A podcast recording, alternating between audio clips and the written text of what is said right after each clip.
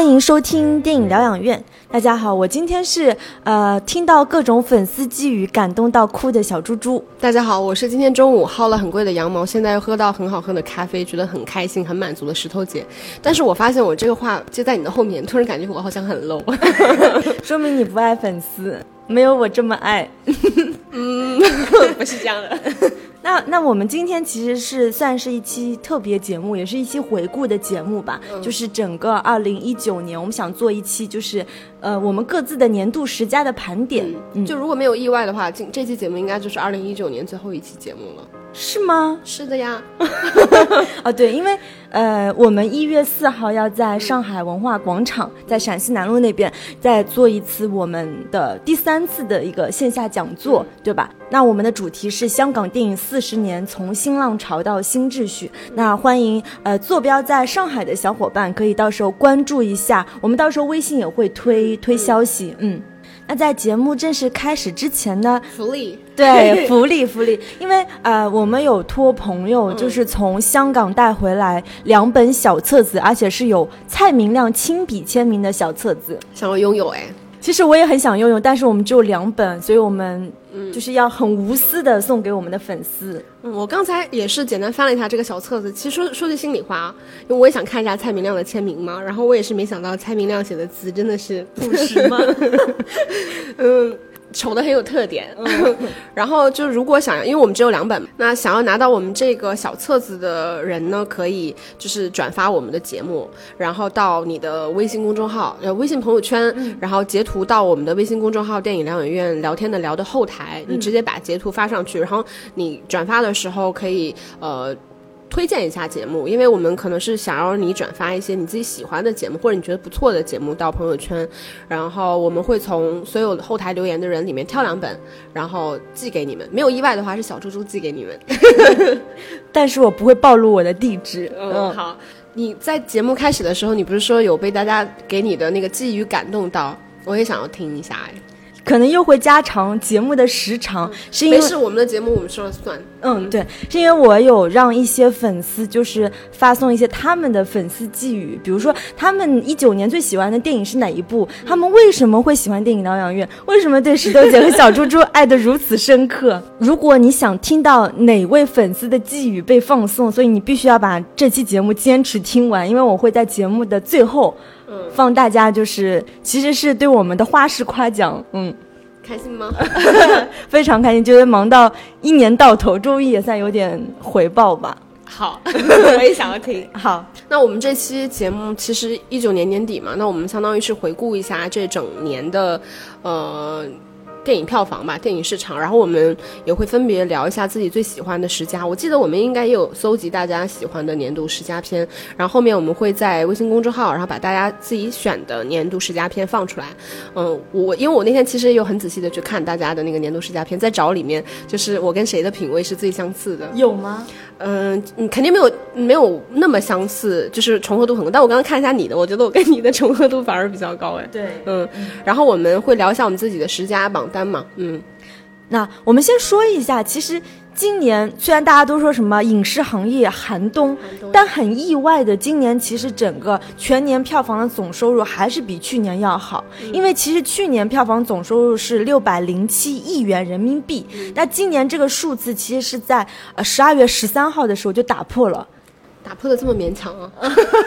对啊，就是快快年底的时候还是打破了。不管怎么样，就说明票房收入整体还是增加了的。我有点怀疑这个票房收入增加是因为电影票涨价哎，但我没有证据啊，也跟也可能跟银幕数增加有关系。嗯，对。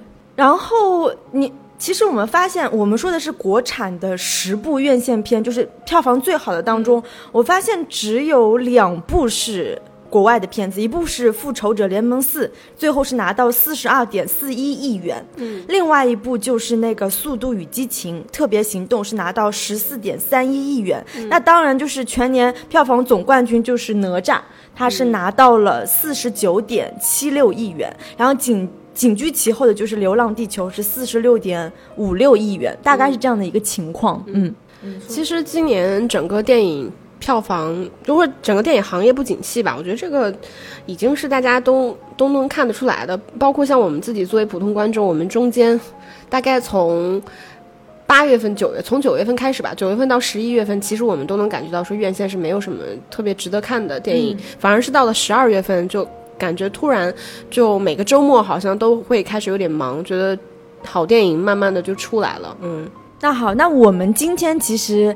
呃，我跟石头姐各自讲的十佳是不，绝对是不只是包括国产的院线片，我们有就是纳入一些资源片。那这些资源片很可能是一八年拍的，但是是一九年出的资源，所以也在我们的考虑范围之内。那我先从啊我的 number ten 开始，第十部就是《美国工厂》。这部《美国工厂》其实是 Netflix 出的一个纪录片，那是以那这部片子其实是以中国呃商人叫曹德旺，他在美国的这个玻璃工厂为背景，他是其实是接了那个美国通用汽车那个盘，对吧？那这部片子为什么我会选入我的第十部？就是虽然它是一部纪录片，我觉得它这部电影推出的时间点，因为大家都知道这两年经济形势特别不好，它在这个时间点出现，然后它在。我觉得他所针砭时弊的东西其实是很很扎人的，他在里面的一些就是中美的文化差异带到你在职场当中工人的态度、人权维护基本权益，包括工会这个这些东西很特别，而且它是一个很对它很它是一个很反映就是最当下的一个职场状况的东西。那你说法国的工会、美国的工会、中国的工会，所以所以当就是。我们看一个老美拍出来的一部就是关于中国工厂的纪录片的时候，我觉得那种那种文化差异，包括人权意识的差异，是让我很印象非常深刻的。嗯，就我觉得，我觉得我的态度可能有一点怪怪的，就是尽管我只是一个普通的打工仔，但我有的时候觉得说。一个国家也好，一个工厂，一个一个公司也好，一个工厂也好，其实有的时候你个人在其中放的太大了，你这个机器是很难快速运转的。所以我并不是说，就是像工会这种体制不好，我觉得它当然是一个好东西，但是它也有一个边界。就是这个边界跨过了之后，这个东西它其实就是不好的，它是会阻碍你更大的机器向前去运转。但是这么说可能有点冷酷啊，但是我也并不是说哪种东西更好，只是说我我当时看这个电影的时候，我觉得还是会有一些东西吧，就它可能跟我自己的价值判断有一些相左，嗯，所以它最后没有进入我的十佳啊。我因为相对来说，其实我还是就哪怕是纪录片，我我可能就是纪录片吧，我觉得我可能更喜欢一些触及更。就是怎么说呢？我觉得是更加个人化的东西，我可能反而更喜欢。就是太过于政治向的东西，我就不太是我的菜了。我觉得这是我个人的问题。嗯，我之所以把它选入十佳，另外就是我我给自己贴上一个标签，就是社畜。我觉得作为一名社畜，看到这样一部纪录片，我相信大家的感触应该都很深。嗯，那我们就 move on。嗯，那石头姐，你的你的第十部是哪部电影？啊，我的第十部是我们之前聊过的伊斯特伍德。自导自演的骡子。就是我，我为什么会选他进我的十佳呢？我觉得就是你在一个年近九十的导演身上，因为他到了二零年，他就已经真的九十岁了。就是你在一个年近九十岁的导演身上，就是你看到他一如既往的那种强硬和勇敢，这些东西是从他青壮年时期到他现在，我觉得都没有太改变过的东西。而且他的故事，我觉得丝毫没有这个年纪就是那种老属于老人的那种衰败、衰迷和那种衰老感，我觉得都是没有的。反而他是很坦然的接受自己在这个年纪的那种视点、视角。然后去观察现在的那些社会图景，我觉得算是伊斯特伍德这种比较标准格式下的一一个个人英雄主义电影，而且它的完成度确实很高，嗯，所以我觉得还是我今年还蛮喜欢的电影，嗯。其实骡子我也蛮喜欢的，没有把它选入十佳，其实没有什么理由，就是恰好只是没有排进十佳。但相比之下，因为他是个渣男。啊，对，因为他是个渣男。其实是相比之下，他对我带来的触动感，真的不如前几年看他啊老爷车那么那么强烈。对，所以我就没有选这部电影而已。嗯，那我们现在来说你的第九部。那我第九部其实是啊。院线片是《疯狂的外星人》，宁浩导演，就是坏猴子影业出品的这样的一个作品。因为其实这个电影已经感觉时间很久远了，因为是今年贺岁片嘛，也就是二月份的时候上映的影片啊。其实当时我们有做一期节目，嗯，因为，呃，我是觉得这部电影基本上能代表目前中国商业片语境下的 top 的水准，无论是从影片的完成度啊、演员卡司啊，包括你把握这种市场脉搏，你对喜剧片的这种领悟来说，我觉得宁浩和他的坏猴子影业真的是当之无愧。嗯，哎呀，我们俩真是太有默契了。嗯，就是我我在列我自己十佳的时候，我觉得我自己对今年的国产片有一点苛刻。但是就是《疯狂的外星人》是唯一我自己啊列到我自己 top 十里面的电影，我把它列到我的第五部。就其实我是觉得说，像我们这样打乱就不不去区分国产片跟这种资源片，其实对对国产片是不太公平，不是不太公平，是很苛刻的啊。对啊，就是如果就就虽然我们是普通影迷，但他想进入你的前十，其实这国产片一定要水平很好。那我我之所以会列入，我是觉得它。就是这个电影真的算是今年被低估的一部贺岁片，然后我觉得它算是宁浩个人风格的一部集大成之作吧。就是在那种癫狂无序，然后虽然它的笑料还是那种很屎尿屁的笑料，但是其实它明显又高于这种级别的笑料感。而且我觉得这个电影，我当时还特意为了它去下了那个欢喜首映，然后又充了会员去看，因为这个这个呃。版权没有被放出来嘛，所以我又去欢喜首映的 A P P 上面又去二刷什么的。所以我觉得你你你第 N 遍看的时候，你还是能感觉到很爽，就是它的那种规整感、完整感，以及就是各种东西方的柔和，我觉得都是非常好的。我觉得真的算是宁浩的作品里面也是完成度非常高的一部了。嗯，包括他的演员，我觉得也选的特别好。嗯，所以我我一回想我这一整年看的国产片，我觉得这一部还是非常棒的。嗯。你有没有发现近几年其实很多贺岁片是属于一次性消费的电影？对，基本上你是不能二刷的。但是我觉得恰好这部《疯狂的外星人》，我属于我买了大电视之后我又看过一遍的电影，因为对吧？就是它是可以经得起推敲，你可以再看的。嗯，所以我给它排的名次更高，它排到我的第五。哦，好，那你的第九部电影，我比较好奇是哪一部？我的第九部电影其实也有一点时间了，因为它的那个呃资源是年初放放出来的，是那个徐徐誉滕，呃徐啊是那个徐誉滕、许之燕导演，邱泽和谢盈萱主演的台湾电影《谁先爱上他》的，嗯嗯，然后我之所以会把它列为我的第九名吧，我觉得它这个电影其实是一个会把所有人就观众。放在一个关于情感和性别的那种道德困境里面，其实这个里面所有的人物他都是非常可爱且真实的，然后充满了台味儿、台味，嗯，对。然后尽管他的矛盾处理的就是过于的煽情和理想化，嗯，但是每一个人物其实，嗯，我觉得怎么说呢？我觉得这个电影如果让我给他推荐的话，我觉得它是一个，不论你是年纪大的人还是年纪轻的人，如果你想要去了解说，嗯。同性恋的感情是什么样的？我觉得可以去看这部电影。当然，我这种推荐可能也有点偏颇啊，因为我我可能也并没有非常的了解说同性恋群体是什么样的。但我是觉得说这个电影其实从普世就偏普世的情感吧，我觉得还是一部非常好看、可爱，然后又很真实的电影。嗯，那其实谁先爱上他，我们有专门做一期节目去聊的。那没有进入我的 top ten，就是。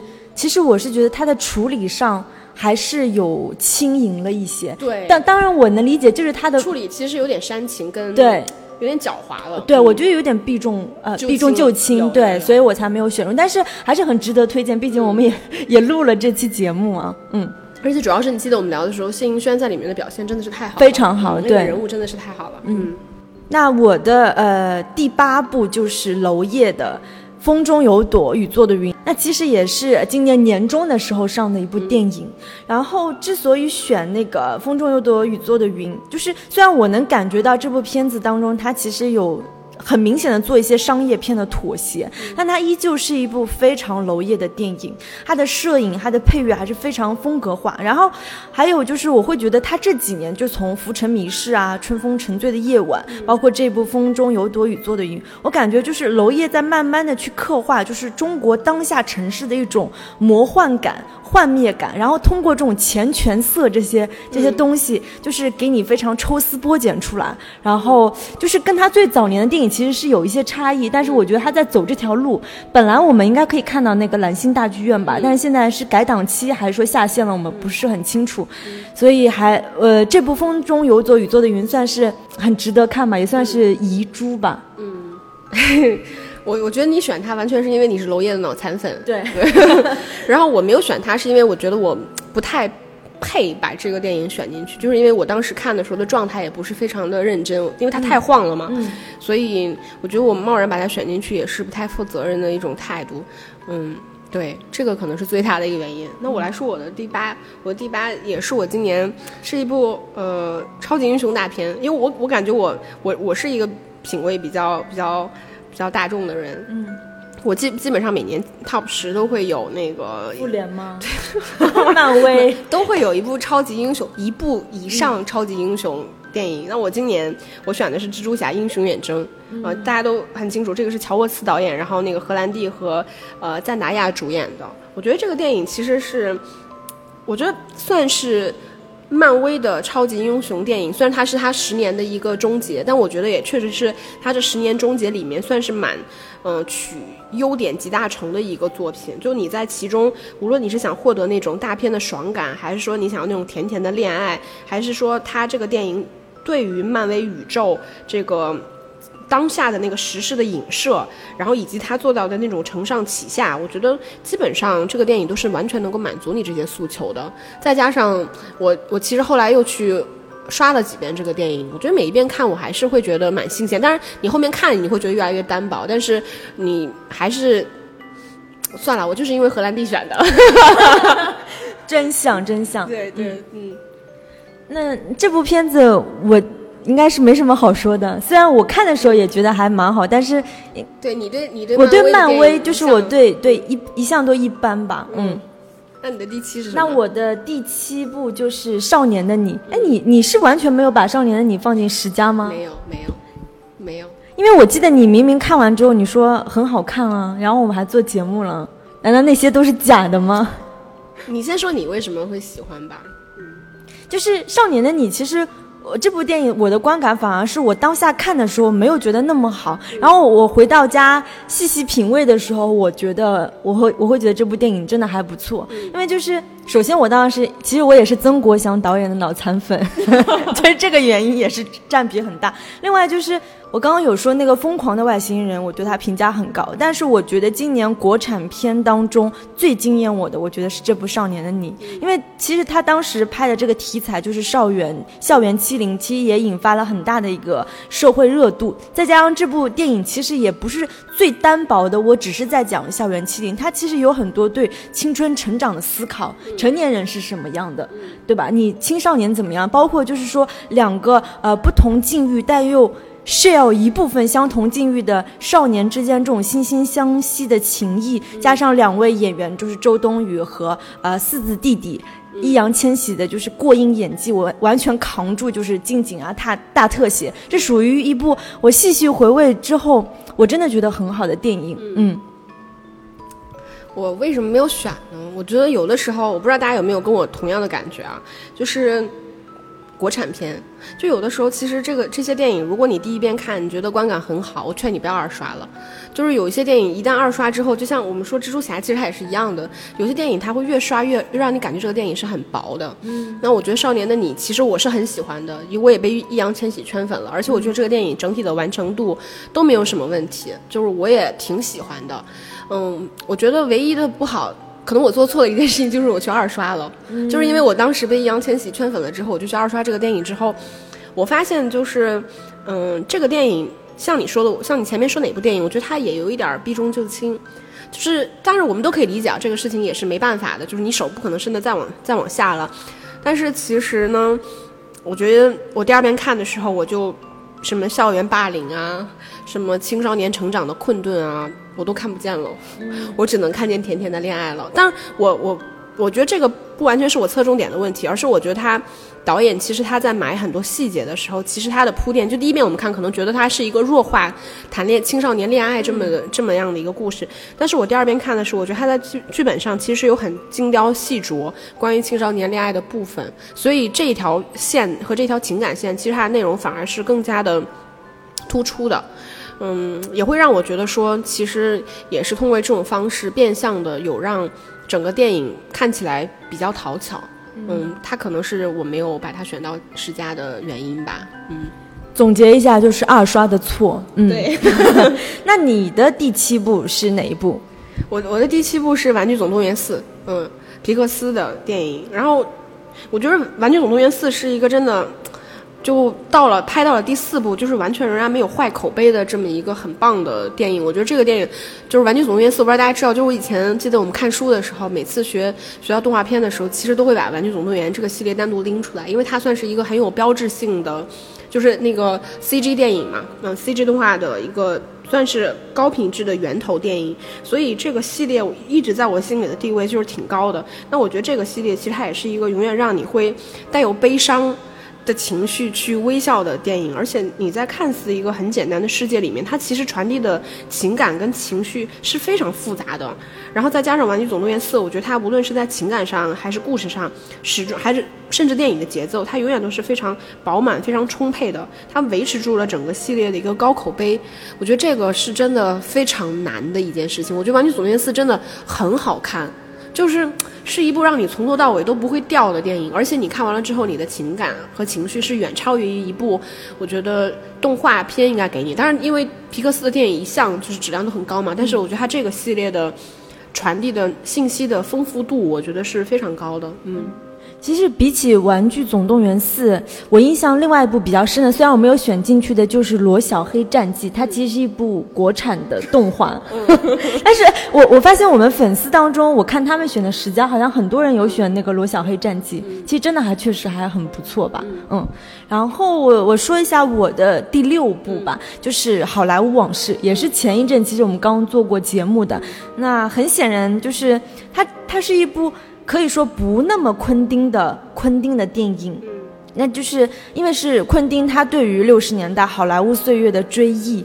然后大家想知道评论，可以再把那期节目可以再听一下。就是简单的说，我就觉得，呃，昆汀他给了一种白日做梦的方式，就是他通过拍电影，他通过拍电影来改变历史，来重塑他心中的这样的一个世界。我觉得好像有一种就是近年来很多成熟导演的一种。集体无意识的一种创作共识，就是他会创作一些看上去其实是很自我、非常隐秘的那种内心传递的电影。我觉得这一部算是这种呃，这一部算是昆汀这样风格的电影吧。嗯，我发现你都比我苛刻哎，这是你的第六是吗？但这个是我第四哎。嗯，因为我我其实也在考虑这个电影，因为他拍的挺好的，但我又很难去给以前可能对昆汀没有那么了解的人说你啊，那你来看《好莱坞往事》，这就是。嗯，像你说，它它其实又是一部可能没有那么昆汀的电影，但我我为什么会，嗯，还是把它列到我的第四呢？我觉得，就是厉害的导演就是厉害的导演，我觉得就是昆汀一出手你就知道有没有，而且毕竟昆汀现在年纪也大了，就我觉得就且看且珍惜嘛，所以就是他，不论就是我们觉得他在昆汀的整个。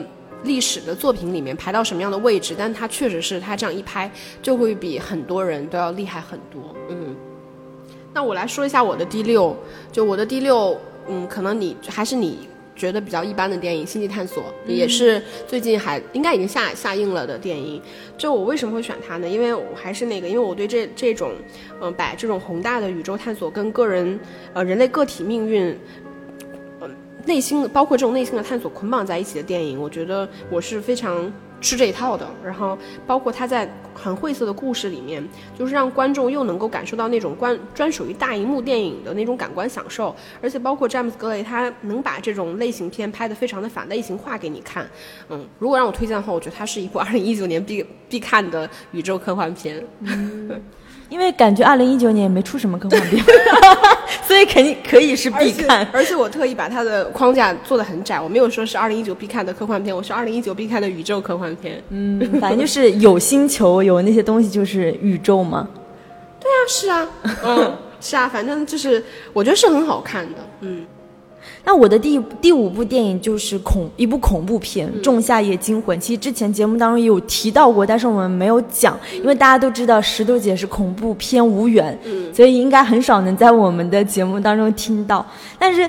呃，这部电影应该是我今年最喜欢的恐怖片，就是它有把那种北欧很极致的地理风貌、极昼的环境，然后白日下发生的这种杀人，但是它它又有一种完全成型的世界观，它包裹下来这种宗教和习俗，又把杀人这件事显得那么合理，所以就是它是一部非常非典型的恐怖片类型片，所以还是很很推荐大家去看。虽然就是我今天也看了那个《小丑回魂二》，但是我觉得真的没有那么惊艳吧，相比于一，嗯。对你，如果你把恐怖片选到你的前十，我是没有办法反驳的，毕竟我也是没有看过的，没有发言权。我的第五部是，呃，《疯狂的外星人》嘛，已经说过了。我第五、第四都说过了，我第四是《好莱坞往事》。那你的第四是什么？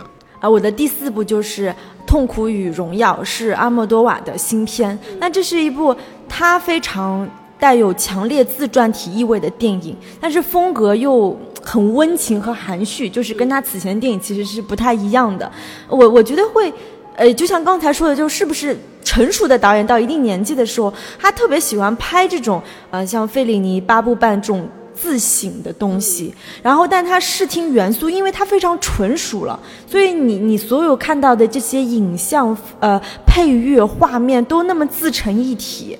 是我想象中，如果我们到了老年，我想要去拍一部。电影的话，就是我觉得最高极致可能就是像这部《痛苦与荣耀》吧。嗯，我也纠结过《痛苦与荣耀》。嗯嗯，后来怎么怎么怎么怎么着呢？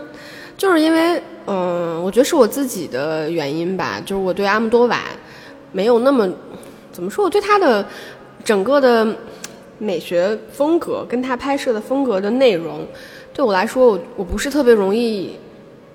代入我不是特别喜欢，嗯，我觉得对我对我来说，我觉得可能会有一点语境上的陌生感，嗯，包括他会涉及到的一些主题，也不是我特别能触动我的，嗯，所以我纠结了一下，还是没有把它选进去，嗯，你来说你的第三吧，我们现在说 top three 了，嗯，你的第三名是什么？当当当当。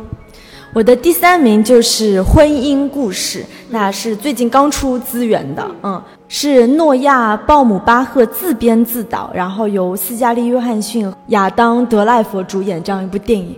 那之所以选它是我的 top three，其实是我今年看到的最好的爱情片。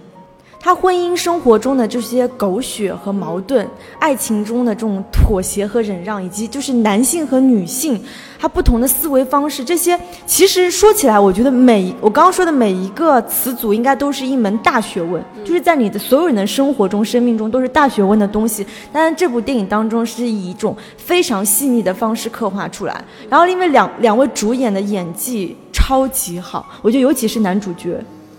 非常非常好，嗯，然后就是印象最深的就是那场吵架戏，就是互相诅咒对方去死，骂对方父母，咒他什么祖宗十八代这种东西，我我真的觉得这是一个非常非常真实的东西，就很很奇妙的是。如果你前几年问我说，哎，如果问一六一七年什么最喜欢看的爱情片，我就可能类似于说《拉拉烂》的这样子的。然后我我今年 今年最喜欢的爱情片，竟然是就是这样一部看上去是非常生活化琐碎的婚姻故事。嗯，他也是我的第二名，就是我我我觉得真的拍的非常好看，然后我觉得。像你说的惊艳到我的，我觉得也是男主角 Adam Driver，他他，因为我之前其实我就挺喜欢他的，因为虽然我对星战系列没有什么特别多的感觉，但是，呃，我记得之前看那个帕特森贾木许的那个电影也拍的特别好，我觉得这个演员真的是有非常大的魔力，就最近已经变成了我新的心头爱，就我觉得他是一个就是外形上外形上可塑性非常强的演员，然后再加上他的声音确实也很有魅力，然后他的演技其实我我最开始我我还以为他不是美国的。演员呢？但我后来查了一下，是美国演员。就他的表演方式，我觉得是那种非常压得住的，嗯，表演。然后再加上，我觉得这个电影其实它是一部非常小格局的离婚电影，因为从一开始这个电影就是男女主角其实就已经要准备离婚。那甚至这个离婚的过程中，我们看整个电影两个小时，就他们两个人其实并没有什么真正实际上非常大的矛盾。然后。但是你在能不断推进的过程中，能感受到说，当事件把两个人推到你需要把嗯你表象的东西扒开来之后，那个背后的困境、那个难堪，我觉得是拍的非常真实的。而且他就确实，我觉得他确实拍的非常写实的一点是，我有的时候就有这样的感觉，就是一段再美好的关系，一段再美好的感情，其实它都经不起你去把它扒开来看。就是你扒开来看，背后其实它是有非常多，我觉得是难堪的，然后尖锐的、丑恶的，就是那种东西存在的。我觉得任何一段看似美好的关系，其实背后都是这样的。嗯，所以他拍的非常写实。其实加利约翰逊的演技也特别好。嗯，就是所以整个电影我觉得完成度都特别的高。说实话。很好，很赞。嗯，除了我觉得这个电影有一些，就只有一场戏让我觉得，嗯，没有力力道没够，就是像你说的两个人争吵的那场戏。我觉得那场戏最后其实，在达触达的那个尖锐度上，我觉得精准度上稍稍差了那么一点点，但整体是非常棒的。嗯，就是很多很多人有说啊，呃，今年就是又来一部恐婚恐育的电影，就是婚姻故事。但我恰好觉得这部电影应该特别有警示作用。它不是一部真的让你看完了之后你就不相信爱情、不相信婚姻的电影，对，不是，反而一部，我觉得反而是一部就是有警示作用，让你且行且珍惜的。我们都知道很多东西背后就是不堪的，而且是非常脆弱的。那你怎么样从一开始就思考你在这段关系当中的你的一个平衡点在哪，你妥协的程度在哪？我觉得是适合给大家要走入婚姻或正在婚姻当中的人的一种。就是教育作用吧，嗯。但是你知道，我昨天在看这个电影的时候，我我觉得有一点特别讽刺的地方，就是这个电影里面，就是斯嘉丽·约翰逊的律师不是跟他说说。呃，丈夫是可以有瑕疵的，但是母亲必须是完美的。嗯，就是女性要在婚姻里面实现一种非常完美的程度，别人才会认可你。就是你不能，你不能，不能吸毒，你不能酗酒。嗯，对，这些都是在一对你在扮演母亲这个角色里面不能允许的东西。但是其实我一想这个电影，因为我们看这个电影前面在推的时候，其实他的故事是，嗯，呃呃，叫什么 Adam Driver，他的他的这个角色其实是已经在。电影开的大概中半段，他才意识到他的老婆是要真的跟他离婚，并且做了一系列的准备。其实，大家有没有想过，如果把这两个角色对调呢？如果是这个男的从一开始就已经做好了一一切要跟他老婆做离婚的准备，也找好了很多律师什么什么的，其实这个就完全变成了一个渣男的故事。但其实男女在相处关系当中，经常男性是后知后觉的那一个。真的是，所以这个东西也是我觉得很很写实的部分。嗯，就是女性她容易，呃，女性她往往更容易很焦虑，她是更加，就是她在这段关系当中，无论是要怎样，她其实是占有主导权的。啊，当然我不说特殊的情况，其实她是占有主导权的，但是男性往往真的就是后知后觉吧。嗯，那那其实我们可以预告一下。但我们因为二零一九年我们的节目应该到 到此为止，感觉这个事情好像很很伤心。就是，然后我们会在二零二零年明年我们会更新一期，就是婚姻故事和最近超级火的八二年的金智英，嗯，就正好是一部韩国的一部美国的呃爱情婚姻故事吧，嗯。那我我要来说我的第三吗？如果我说我的第三，我就把你的第一爆掉嘞。嗯，可以啊。我的第三是奉俊昊导演的《寄生虫》。嗯，这个电影我觉得应该是大家都会把它列入自己的年度前十。就是这个是在我看来，这是一部非常空间化的电影，然后也是那种奉俊昊一一如既往非常擅长的那种浓缩的社会图景。它的结构非常的工整，对仗也非常的平整，而且我觉得它是把。在这种荒诞跟夸张里，把这种尖锐推向一个无解的极致化，秩序最终还是回归秩序，所以嗯，非常的非常的棒，嗯，我我发现我们两个人就是到了前五以后撞的就很厉害，对，嗯，对，说明我们的观影品味还是比较类似的，嗯。好，那石头姐已经爆掉了我的，就是最爱二零一九年最爱的电影就是《寄生虫》。首先就是《寄生虫》，我觉得应该是也是我们粉丝群当中，我觉得是话题度最高，而且是最持久的一部电影，对吧？之一吧。之一，一个是小丑，一个是那个寄生虫吧。我就记得这两部是话，就是大家话题度真的很很高的两部电影吧。然后。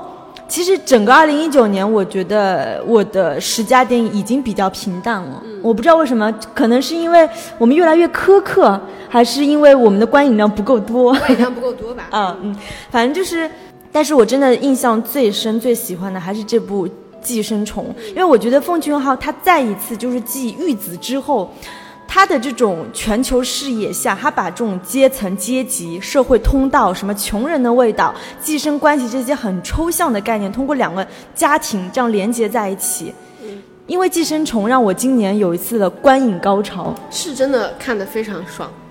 很开心的那种，嗯。嗯，就是因为我觉得久违的看一部好电影的感觉，就是天呐，我之前看了那么多垃圾，然后这一部终于有一有一种啊，我又重新活过来的感觉。我记得我当时看这部《寄生虫》的时候，其实也是有这种感觉的，就是它是一部很高水准的电影，嗯，然后也再一次验证了，其实我的观影品味也是比较世俗的，我并我并没有选那个欧洲啊，什么西班牙、法国电影啊，我我就觉得那。这部电影我觉得应该就是艺术性和商业性结合的超级好的电影，就说明，嗯，反正就是说明我的观影品味还是崇尚这种戏剧冲突的，就非常强烈的一个电影吧。嗯嗯，我觉得品味无高低嘛，对吧？大家只要就是真心喜欢，互相尊重，我觉得就够了。嗯，我的第二，我的第二已经被你爆掉了，婚姻故事吗？好，那我的第二就是《此房是我造》。那这部电影其实再一次验证了就是拉斯冯提尔的才华。我觉得他，就是因为也有可能我也是他的某某种程度上的脑残粉，对，好可怕哦。就是他艺术性的杀人，杀人的艺术，就是用千斤顶砸烂人的脸，那种镜头切换的节奏，这种杀人的节奏，我觉得简直绝了。我有想过，就哪天我要杀人，我也会用千斤顶、千斤顶砸脸的方式，我觉得超酷。可是这个不太适合女性的体力，就可能对你来说实施起来会有点难。嗯，可能对你来说还是什么下毒啊，这种其实是比较比较容易的，不够爽感，只有这种方式才能体现这种杀人的快感和爽感。嗯，这因为这部片子其实也是，我们居然很认真的讨论这件事，对，只是幻想而已，嗯，幻想，嗯，哦，我我我我不行，我觉得这个片子我当时能，我当时大概看了有两遍，就为了录节目，我觉得我能坚持看完那两遍，已经是我最大的诚意了。嗯，怎么说呢？我觉得还是有一些让我不适的东西吧。嗯，就是如果说拉斯冯提尔，我比较喜欢的，其实我还是比较喜欢狗镇。说心里话，我觉得那个是一个，就是能展现导演个人才华跟鬼才的一个部分。那个那个电影是真的还蛮棒的。嗯，嗯，第一。那你要要我的现在来公布我们自己的 Top One 是吧？年度我的年度 Top One 是小丑。嗯，就是呃托德菲利普斯导演。嗯。的这一部电影，就我们刚才也提到了嘛，就我们群里面应该是年度讨对热度最高的一个电影。我觉得这个电影如果要推荐的话，它是我觉得是悲观主义者和 DC 宇宙的粉丝的最爱。嗯，就是它，我觉得这个电影在我今年看来，我觉得它几乎是没有什么瑕疵可言的。就无论是从风格，无论是从视听、故事、表演，都在某某种程度上，我觉得达到了一个。堪称完美的程度吧。对我个人来说，我觉得它没有什么短板，但是它又能让你感受到充沛的爽感。嗯，喜欢。其实我我并不是特别喜欢那种，把电影要做到非常的嗯高屋建瓴，就是要求所有的东西都要晦涩生涩，需要。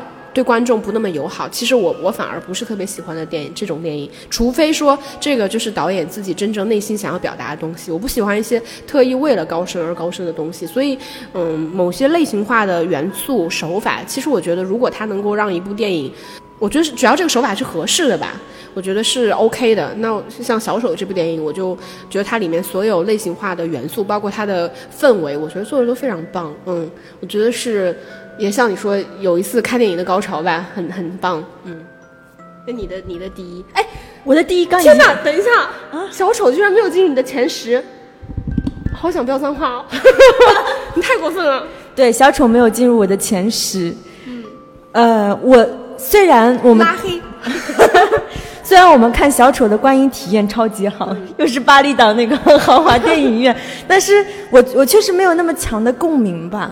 嗯。真的没有，我我不知道怎么说，大家可以再去听那期节目吧。就是我把你的第第一爆掉了，但是你没有爆掉我的第一。对，那你的第一是什么？我的第一部就是《寄生虫》啊，刚刚有讲吗？嗯，是我我的高潮奉献给了给了《寄生虫》。对，可以可以。那我们这期节目我们俩要聊的部分就到此为止。现在我要放送就是我们亲爱的粉丝们的呃粉丝寄语。那大家可以听听有没有你的声音啊？那明年再见了。哦，真的就是明年再见了。然后也真的谢谢各位对电影疗养院的支持。嗯，那我明年再见，拜拜，拜拜。嗨，我是晚风。电影疗养院兼具深度和广度，深得我心。我本人也是小猪猪的声音控。二零一九年我最喜欢的电影，目前是《好莱坞往事》。我最期待的是《婚姻故事》和《爱尔兰人》。我是尤兰达，我想在此特别表达一下我对两位的喜欢之情。我其实特别喜欢看到两位在思想上、性格上和思维上有着互补性的不同，但仍然以一种特别平和、相互尊敬、尊重的方式在讨论问题、交流思想。大家好，我是群成员凌云的玫瑰。在新的十年来临之际，希望小猪猪可以每天吃到松露。石头姐以后工作不要这么累了，也希望电影疗养院这个节目可以一直办下去。我最喜欢的电影呢是《平原上的夏洛克》，因为小丑和好莱坞往事都没有去观看，所以我选中了这部国产的电影。我觉得。这部电影值得我们去看。感谢小猪猪和石头姐在二零一九年里和大家分享了这么多专业的观影方式，也希望疗养院在新的一年里被越来越多人欣赏，人气越来越高。电影疗养院是我洗澡时最喜欢的 BGM 之一，喜欢石头姐的爽快犀利，小猪猪的温柔有条理。他们最棒的一点是，常用一部热门电影引出一个主题，再把这个主题的料都挖足，功课做得很扎实。二零一九年最喜欢的电影是《婚姻故事》。Hello，大家好，我是李阳，非常喜欢电影疗养院这个节目，很喜欢两位美女主播从专业角度分析当下热门电影的形式，个人也非常喜欢两位主播甜美的声音。大家好，我是二十四。更荣幸的是，在之后能够深度参与到电影疗养院的运营和粉丝群管理工作，Fans Club 也成了我一个畅谈人生、畅聊电影的划水圣地。今年最喜欢的电影是一部纪录片《美国工厂》，这部电影贡献了今年司观影最魔幻的两幕桥段，一幕是美国中层参加福耀公司年会，给美国老铁震撼到不行。疗养院节目稳定的内容产出就是创造力的结晶。值得我们听友反复聆听。最后，再次感谢你们的陪伴，祝电影疗养院越办越好，谢谢。